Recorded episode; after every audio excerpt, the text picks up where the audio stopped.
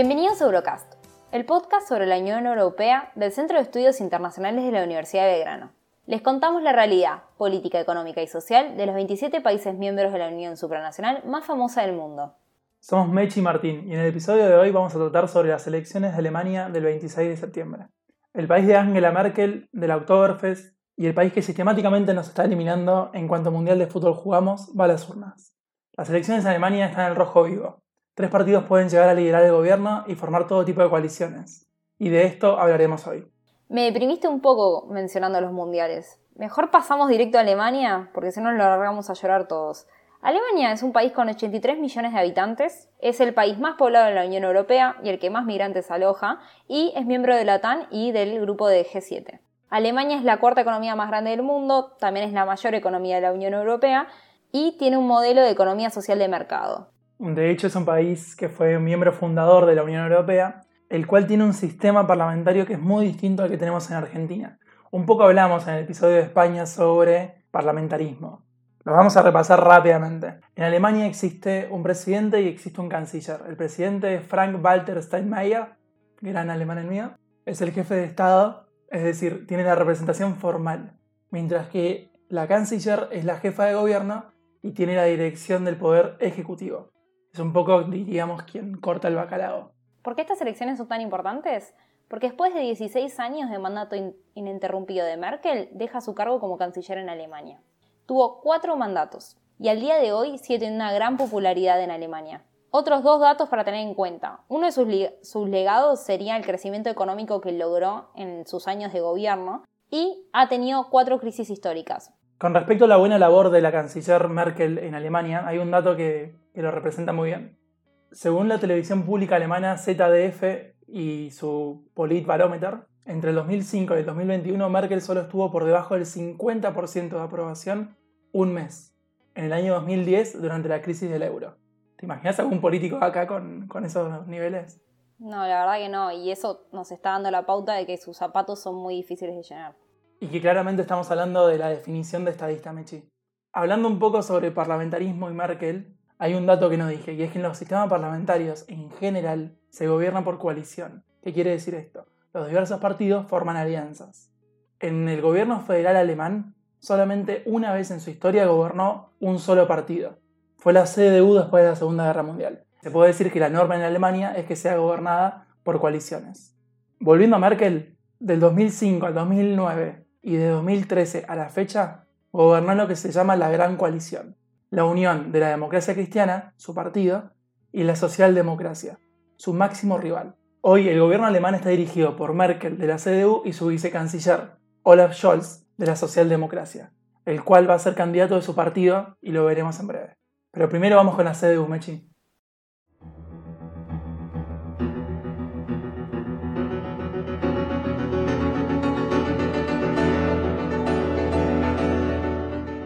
Martín, contame un poco del partido dominante. Al partido se le conoce como la Unión, el cual es la suma de la CDU, la democracia cristiana, y su partido hermano, la CSU, la Unión Social Cristiana, que es el partido más conservador de Alemania.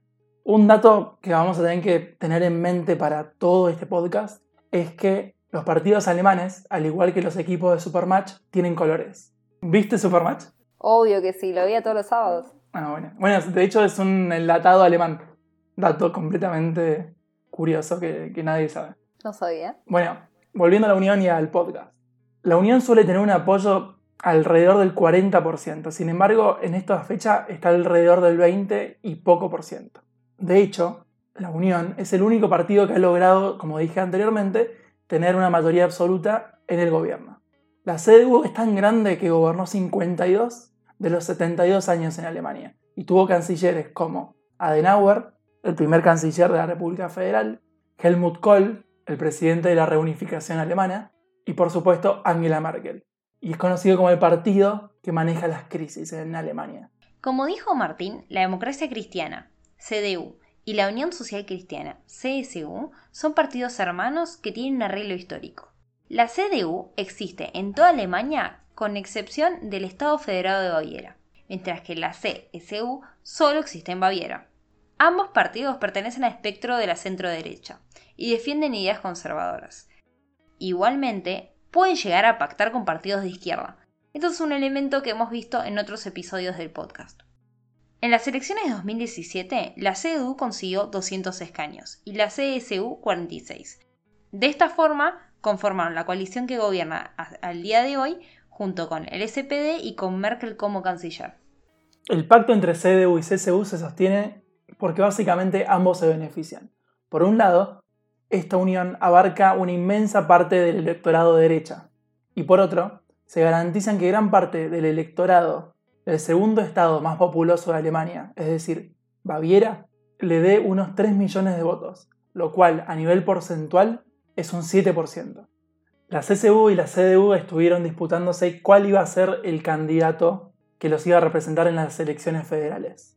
Finalmente, tras una interna muy reñida que tiene coletazos al día de hoy entre Markus Söder y Armin Laschet, el que termina triunfando es el gobernador de Renania de Norte-Westfalia, Armin Laschet. Armin Laschet es el líder de la CDU.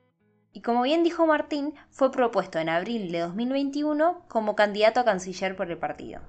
También mencionó la puja de poder que se dio dentro de la Unión, donde Markus Söder, gobernador de Baviera, se imponía también como una opción a ser candidato de canciller. Al día de hoy, esta competencia se puede decir que sigue en pie. Aunque Laschet sea el candidato, hay quienes prefieren a Söder. A principio de la campaña, Laschet estableció algunas prioridades, como preservar la unidad europea y conducir a la Unión Europea a través de la crisis de coronavirus. Uno de sus grandes desafíos es y será conectar con los votantes y sobre todo ganarse a los conservadores que se encuentran muy frustrados. Sobre este tema le consultamos a Raúl Gil Benito, especialista en campañas políticas. Y uno de los conductores de mi podcast favorito, El fin de la era Merkel, que recomiendo a todos que escuchen. Un candidato que no acaba de gustar en las filas de, de su propio partido tampoco entre sus simpatizantes. Obviamente es muy difícil suceder a Merkel, ¿no? Para todos quizá la, dirigente política más importante del, siglo XXI, pero además que lo está haciendo mal. No sabe a veces qué papel jugar, si el de defender al gobierno del que su partido lidera o criticarlo y, está siendo una campaña bastante errática. No es que los otros candidatos lo estén haciendo mucho mejor, pero se esperaba un poco más del asset porque es verdad que tiene bastante experiencia cuando ganó, su, por ejemplo, el Congreso en la CDU para ser candidato, lo hizo con una idea de la CDU de continuidad con el legado de Merkel, ¿no? Y creo que eso cuajó, ¿no? Frente a, opciones más rupturistas como la de Friedrich Merz, pero esa estrategia con la que ganó el Congreso luego no la, no la ha mantenido. De hecho, en estos días que estamos viendo todo el tema del conflicto en Afganistán, sus declaraciones sobre si Alemania puede o no acoger refugiados o posibles refugiados por cómo está la situación allí, están más cercanas a la CDU pre-Merkel, ¿no? Es decir, a, una CDU muy, mm, o sea, una CDU, un partido de derechas clásico, eh, se opone, digamos, a ese tipo de acciones humanitarias, algo que cambió en 2015 cuando Merkel tomó la decisión contra de mucha gente de su partido de acoger a más de un millón de refugiados de Siria y Afganistán, ¿no? Pero la CDU no quiere seguir ese camino ahora. Ellos creen que así pueden, digamos, rebañar algún voto de que se fue a la ultraderecha, AfD, a la derecha radical, Alternative für Deutschland. Yo soy muy escéptico con eso porque creo que cuando los partidos de centro derecha mainstream asumen la agenda de la derecha radical, acaban reforzando los, los frames y los marcos de radical y por tanto su, porcentaje de voto. Pero bueno, como se han equivocado tantas veces, vamos a dejar que se vuelvan a equivocar. Creo que tiene una sobreexposición en la campaña de todas las personas, de los líderes políticos alemanes después de lo que pasó estos días en, en Afganistán. Ha sido el que más ha hablado de ello, cuando no tiene ninguna necesidad, ni siquiera está en el gobierno. Hablar mucho en campaña es sinónimo de cometer errores, dar entrevistas también. Yo que he dirigido alguna campaña, eh, en estos días prohibiría dar entrevistas, lo siento por los periodistas, pero es mejor eh, los mensajes, em, digamos, enlatados y bien, y bien controlados desde las sedes de los, de los partidos, porque puedes cometer errores, como está pasando. Para complementar un poco y finalizar el bloque de la Unión, yo quiero decir que el mal manejo de la pandemia y de las inundaciones han generado una caída en la intención de voto de la CDU. Esta caída en la intención de voto ha hecho reflotar los viejos fantasmas de la figura de Markus Söder, yo no creo que llegue a reemplazarlo, quedan menos de cuatro semanas para las elecciones en Alemania, pero es seguro que esto no ayuda al futuro de la CDU. Si te parece, ahora pasamos a la socialdemocracia.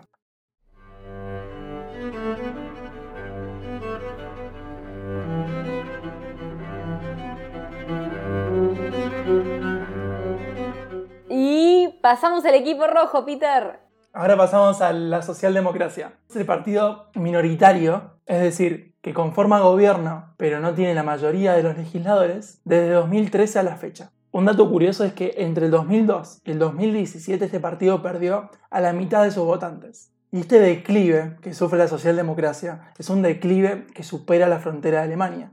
En 2017 logró su peor resultado y lo llevó a reeditar la gran coalición con Angela Merkel. Y es que este partido yo creo que ha sufrido como ningún otro la habilidad política de Merkel. ¿Por qué, Martín? Porque Angela Merkel ha hecho propia su agenda en cuestiones como derechos laborales o derechos sociales, como por ejemplo la creación del salario mínimo o la aprobación del matrimonio gay. Un último dato y pasamos ya al candidato. O sea, para, para, para, para, a los fantinos. Estás diciendo que la habilidad de Merkel de poder adaptarse le sacó votante su espacio o directamente, como decís, le robó la agenda al SPD. Exactamente. Vos pensá, ¿por qué voy a votar yo a la socialdemocracia si tengo el voto a Merkel, que ella va a lograr lo mismo que la socialdemocracia, más otras cuestiones? Por lo que nos estás diciendo, no pudieron contra ella y por eso se le unieron. Yo creo que es una lectura muy acertada. Pero para que te des una idea cómo está el panorama hoy, solo entre el 6 y el 7% de los alemanes piensan que este partido puede llegar a resolver los problemas de su país. Sin embargo, no son todas malas para la socialdemocracia. Su candidato, Olaf Scholz, según las encuestas, podría ser votado por un 57% de los alemanes. Una cosa es el candidato y otra cosa es el partido. Lo que está diciendo Martín es que entre los candidatos, Olaf Scholz sería el que menor imagen negativa tiene. Mechi, contanos quién es Olaf Scholz. Olaf Scholz es un político del Partido Socialdemócrata, gobernó Hamburgo por un tiempo, al día de hoy es ministro de Finanzas y vicecanciller y gobierna con Angela Merkel desde 2018. Hace más o menos un año, por agosto 2020, el partido proyectó y ya lo, lo, propuso a él como candidato a canciller, cosa que es muy raro porque la mayoría de los candidatos se decidieron a principios de este año. Algo a tener cuenta es que tuvo un gran momento en un principio donde tenía una gran cantidad, una gran proyección de votos. Luego se pinchó ese momento y se puede decir que hay un repunte en estas últimas semanas. Sobre cómo llegó Olaf Scholz a esta campaña, le preguntamos nuevamente a Raúl. Bien, pues la elección de Olaf Scholz fue sorprendente porque, como sabéis, él hace más de un año presentó para liderar el partido y perdió contra dos personas que prometían revisar la gran coalición, es decir, que el SPD no volviera nunca o se saliera o no volviera nunca a gobernar con la CDU, algo que ha hecho en tres ocasiones en este siglo que es algo, una anomalía muy grande, ¿no? Porque es eh, que los dos partidos, digamos, mainstream de izquierda y derecha gobiernan juntos, es raro. Normalmente uno es gobierno y otro oposición. En Alemania ha ocurrido esto y al SPD le ha sentado fatal. El SPD ha perdido la mitad de sus votos en 15 años, ¿no? Desde elecciones 2002 y la del 2017 ha perdido la mitad de sus votos. Y Olaf Scholz perdió el Congreso interno, ganaron las personas, eh, digamos, que prometían un giro a la izquierda dentro del SPD, volver a los orígenes, etcétera. Y bueno, el giro a la izquierda y volver a los orígenes fue decidir elegir a Olaf Scholz, el que había perdido el, Congreso cuando fue elegido, yo decía que, bueno, era una decisión, digamos, forzada porque no tenían otro candidato mejor, otra candidata mejor, pero que no estaba mal. O sea, a mí no me parecía que estuviese mal. En ese momento no se, uno no se daba tanta cuenta, pero ahora se empieza a dar cuenta de, qué ofrece Scholz, que es la continuidad, ¿no? La certidumbre con el gobierno actual. Es verdad que el gobierno actual pues no, no, está tan valorado como hace unos años, pero los alemanes hay una cosa que no perdonan, que es la incertidumbre. Entonces, de los candidatos que hay a canciller, el único que está en el gobierno es Olaf Scholz, que es el vicecanciller. ¿no? El otro día yo decía en el podcast, solo tienen que quitarle el prefijo vice y ya sería canciller. ¿no? Esto que parece una tontería es verdad, y los alemanes lo pueden ver así. Y luego le ha beneficiado la pelea, digamos, eh, en algunos momentos bastante sucia entre la CDU y los verdes, ¿no? Algo que han, intentado aprovechar en el SPD diciendo, mientras dos se pelean, el otro trabaja, ¿no? El SPD tiene el problema de que es un partido, digamos, muy desanimado, ¿no? Con todo lo que ha pasado en los últimos años, perder la mitad de tus votantes. Y el gran problema que tiene el SPD es que el público al que se dirigía ya deja de existir, ¿no? Que es ese trabajador de la industria alemana, que era el público clásico del SPD, que ya no queda. Yo siempre digo que los todavía tiene público entre las personas de mayores de 60 años, que es básicamente quienes votan al SPD, trabajadores o ex trabajadores de, de esa industria, pero entre los hijos de esas personas ya no tiene, ya no llega, o sea, a los que son precarios votarían, digamos, a Dilinque, que es la izquierda, o incluso pueden llegar hasta votar a FD si buscan una identidad, digamos, de clase perdida o añorada y la encuentran en la identidad nacional, nace ofrece AFD, y a los que les va bien, a los privilegiados, están votando a los verdes. Entonces, bueno, tiene un problema el SPD de público, igual que la CDU, la CDU y el SPD la mayor parte de su público son mayores de 60 años ¿eh? y bueno, sostienen un poco, si solo votasen los jóvenes, ganarían, arrasarían los verdes en, Alemania. ¿no? Tienen un problema de futuro, digamos. En el audio de Raúl podemos escuchar que menciona a dos partidos que nosotros no le vamos a dedicar mucho tiempo. Estos partidos son Die Linke, que es la extrema izquierda, y el partido de extrema derecha Alternative for Deutschland, como estos partidos no tienen grandes chances de llegar al gobierno, pasemos directamente a un partido que por primera vez sí tiene, el Partido Verde.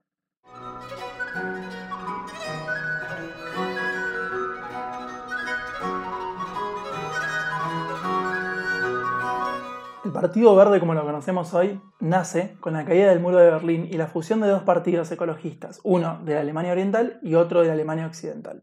Este partido de orientación de centro izquierda y ecologista tiende a aliarse con la socialdemocracia. De hecho, de 1998 a 2005 cogobernaron durante la presidencia de Gerhard Schröder. Pero recién con el accidente de Fukushima en 2011 es cuando se produce un auge de sus políticas. Como dato, solamente en el año 2009 lograron un resultado de dos dígitos, alcanzando el 10% de los votos. Hoy estarían consiguiendo prácticamente el doble. ¿Y cómo se produjo este cambio? En 2018, Robert Habeck y Annalena Baerbock tomaron el liderazgo de partido y cambiaron por completo la imagen. Ya le vamos a preguntar a Raúl sobre esto, pero como muestra, podemos decir que en su manual de uso prohibieron términos como por ejemplo la sucia industria, para referirse al carbón y al acero. Pero sobre su candidata nos va a contar Mechi. Como dijo Martín, en 2018 hubo una convención nacional del Partido de los Verdes donde fueron elegidos estos dos líderes, pero vamos a focalizarnos en Annalena Baerbock.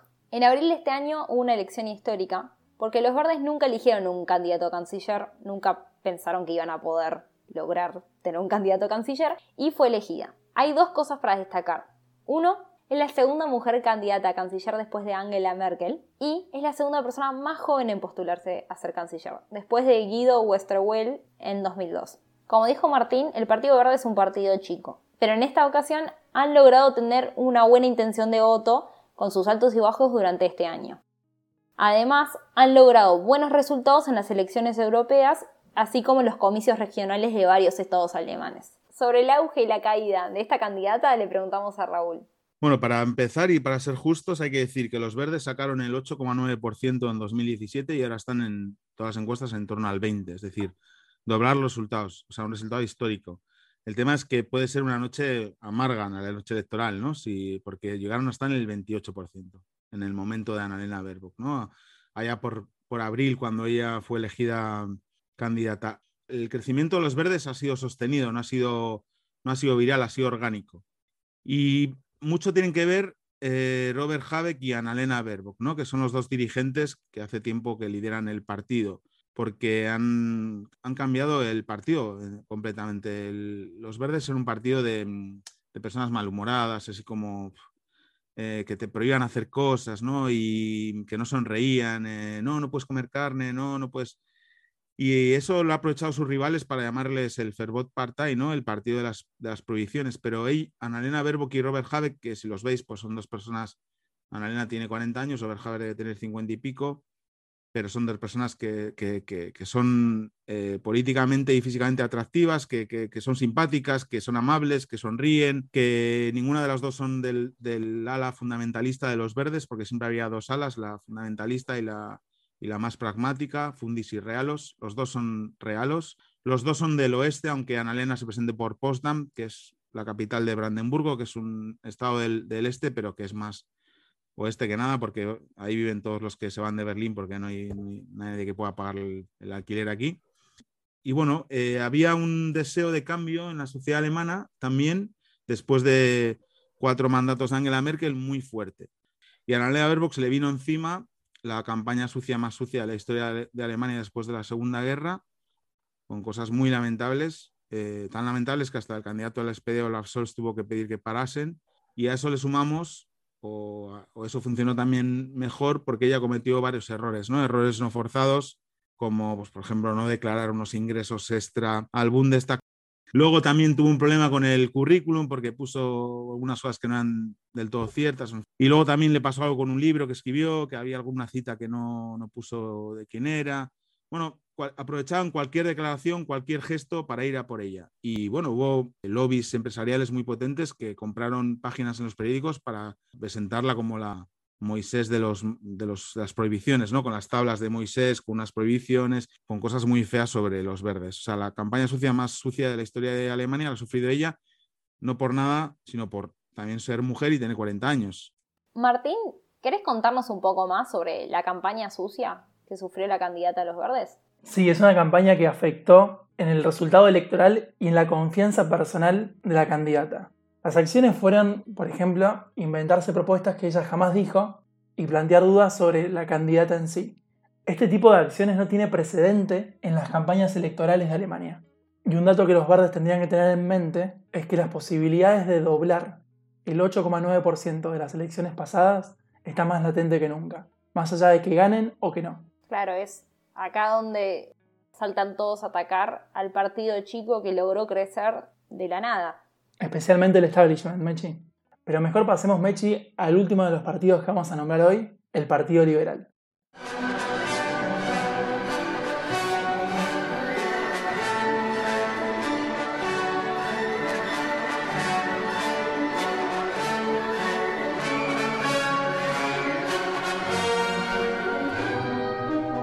El Bundestag tiene 709 escaños. Los partidos para poder llegar ahí necesitan sacar un mínimo de un 5%.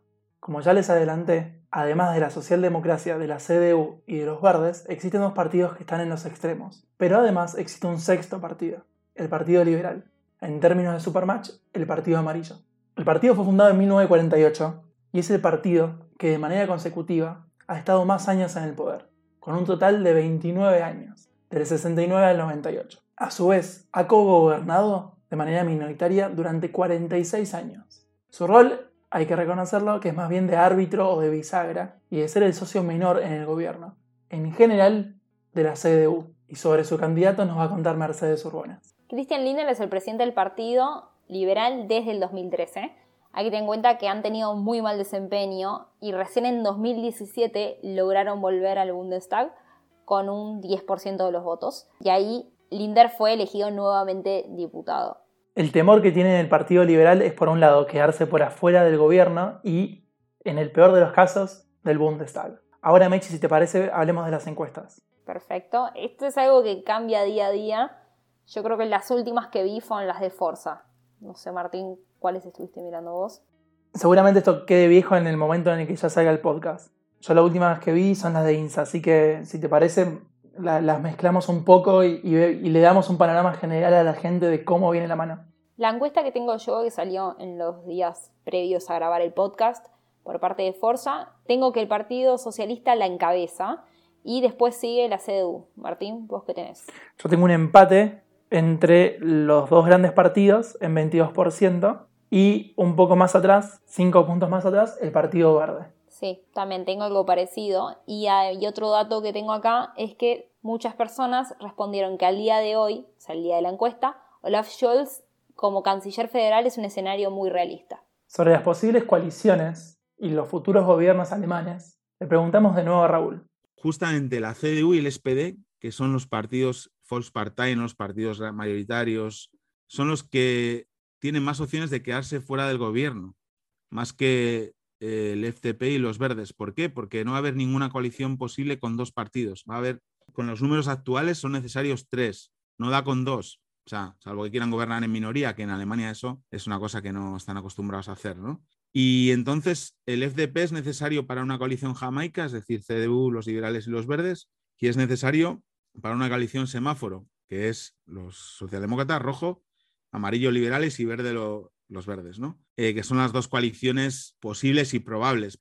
Que, por ejemplo, podría haber una coalición del SPD, la CDU y FDP, pero el SPD no va a volver a gobernar con la CDU, ¿no? Entonces, como la CDU y el SPD no van a volver a gobernar juntos, son esas dos coaliciones. Y en las dos coaliciones, os habéis fijado, los únicos que repiten son los liberales y los verdes. O sea que podemos decir que, salvo que se peguen entre ellos, que puede ser también, porque son, digamos, los partidos antagónicos, ¿no? Eso han querido construir, ¿no? Pero no les va a quedar más remedio, porque si los liberales se vuelven a levantar de la mesa, ya no vuelven otra vez al gobierno en su vida, ¿no? Porque sería mucho castigo, ¿no? Entonces, para mí, la clave va a estar en, se Jamaica, que es CDU, los verdes y, liberales, tienen que hacer una labor de coser, digamos, heridas entre la CDU y los verdes grande, ¿eh? porque los verdes saben que parte de la campaña sucia que han sufrido viene impulsada por la CDU y la CSU, ¿no? Y no es fácil sentarse con la persona que ha impulsado algo así contra ti, ¿no? Yo veo más cerca la coalición semáforo, pero claro, puede ser un semáforo rojo o un semáforo verde. Es decir, un semáforo rojo sería encabezado por Olaf Scholz y uno verde por Annalena Baerbock. ¿Por qué digo lo de Olaf Scholz? Pues porque incluso aunque quede tercero, podría ser canciller porque a los liberales de Christian Lindner les es más fácil de tragar con un, con un canciller socialdemócrata que con una canciller verde.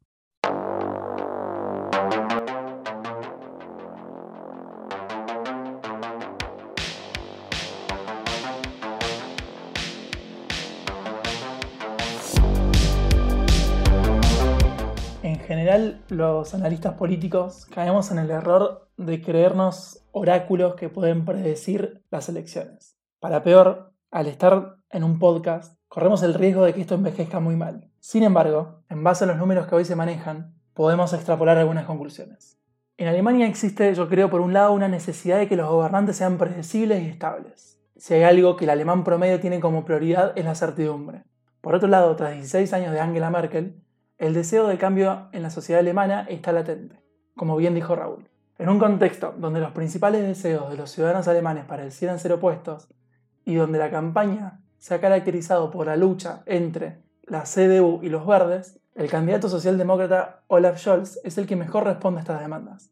Cuando dos se pelean, siempre gana un tercero. Y no porque la socialdemocracia esté renaciendo cual ave fénix en Europa, algo que, como nota personal, me encantaría, sino que Olaf Scholz es el candidato que más se parece Angela Merkel y que más convence a los electores de centro. Algo curioso, porque el candidato socialdemócrata ofrece mayor continuidad del legado de Merkel que el propio candidato de la canciller. El escenario político obviamente puede cambiar, quedan los debates presidenciales y tiempo suficiente para que cambie todo. Inclusive el candidato de la CDU podría no ser Laschet. Lo cierto es que el vacío que deja Merkel en Alemania y en Europa será gigantesco. Y espero que el tiempo no envejezca tan mal mi análisis como lo hizo con el pronóstico de la Eurocopa. Menos mal que no tengo que volver a hablar de fútbol porque mi análisis sería peor todavía. Pero No dije nada de fútbol en este podcast todavía. Te mereces un premio. Ah, no, lo del mundial, lo del mundial, lo del mundial. Perdón, no dije nada. no, ya está, te saqué el premio. Retomando un poco lo que dice Martín, es interesante esta idea de cómo los votantes a veces quieren estabilidad y sobre todo el, el tema de ver qué candidato representa o puede ocupar el centro. Yo creo que el tema de la estabilidad es muy importante, sobre todo después de, o no sé si después, porque el coronavirus no desapareció, está todavía Alemania en esa crisis, y también retomando un poco el tema de las inundaciones, que fue otro gran tema en los últimos meses en Alemania. Pensar tal vez qué quieren, qué quiere el votante alemán. Bueno, yo soy argentina, así que estoy muy lejos de saberlo, pero tal vez uno se pueda arriesgar de que busca quién resuelva las crisis, quién resuelva los problemas y quién dé esa estabilidad que deben los europeos, no solo los alemanes, deben estar deseando en este momento. Creo que para destacar está bueno esto de ver cómo hay partidos que pueden crecer y cómo en una campaña tenemos esos momentos donde la intención de voto crece, se pincha, puede volver a crecer, donde uno puede creer en un mes que va a ganar un candidato y después se pierde todas las chances, lo volátil que es el votante y cómo las encuestas a veces nos hacen pensar algo que va por otro lado. Pero bueno, yo creo que destaco un poco pese a la campaña negativa, este crecimiento de un partido tan chico como los Verdes, que a mí realmente me entusiasma ver una candidata tan joven y mujer que se esté animando y que se esté enfrentando a esta campaña negativa. Nuevamente yo no sé quién va a ganar, pero bueno, estamos muy cerca de saberlo. Arriesgate, Mechi. Arriesgarme. va a envejecer muy mal esto. Y bueno, si tengo que quedarme con las encuestas, cosa que está mal, y puede ser que Olaf Scholz... No, pero a nivel coalición a nivel coalición. Ah, bueno, uff. Y bueno, la coalición que yo veo, que no digo que vaya a pasar porque puede pasar cualquier cosa, es una encabezada por los socialistas, con los verdes y la CDU. Ok, los tres partidos que van ganando. Es una coalición que yo no, no, tengo en mi cabeza para mí la coalición que, que se va a terminar armando es la coalición semáforo, semáforo rojo, en donde la socialdemocracia la lidere y con una vicecanciller llamada Annalena Baerbock. Pero el tiempo dirá.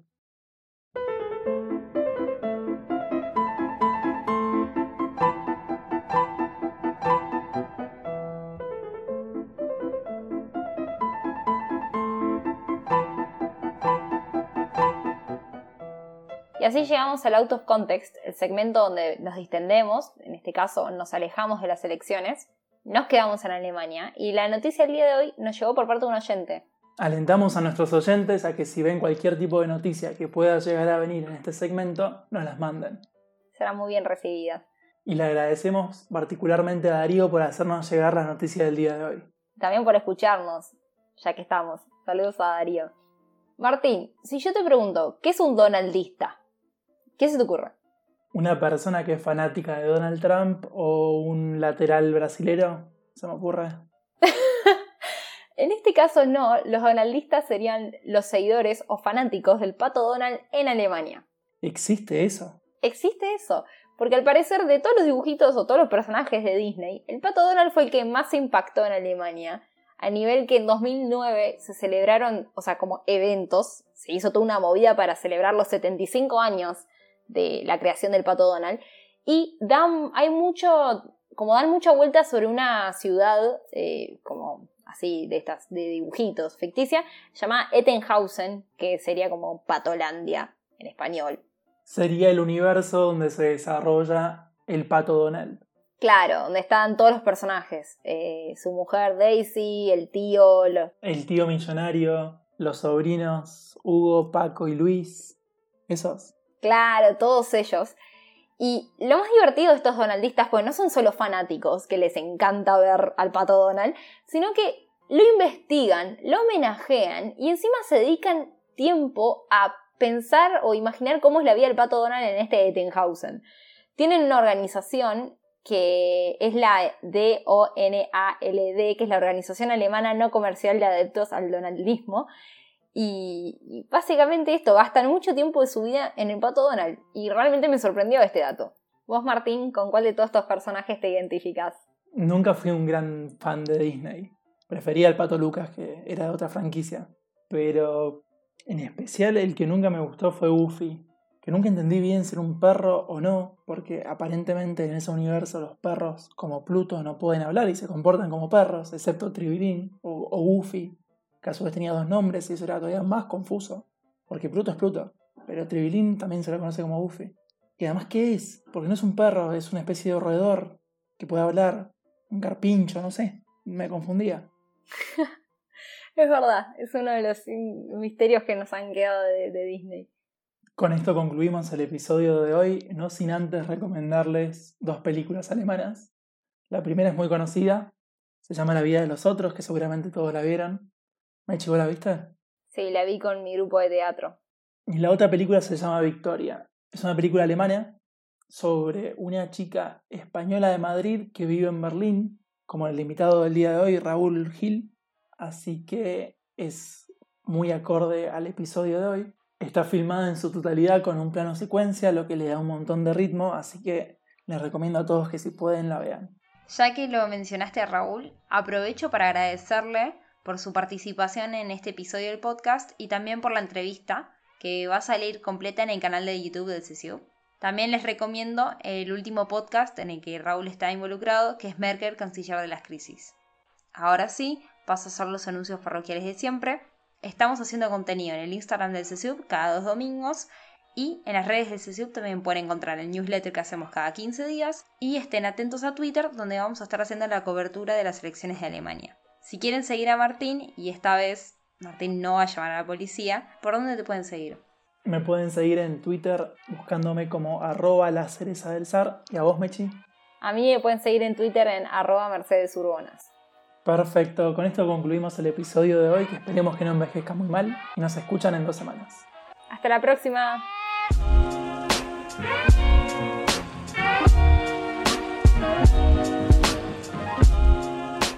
Mechi.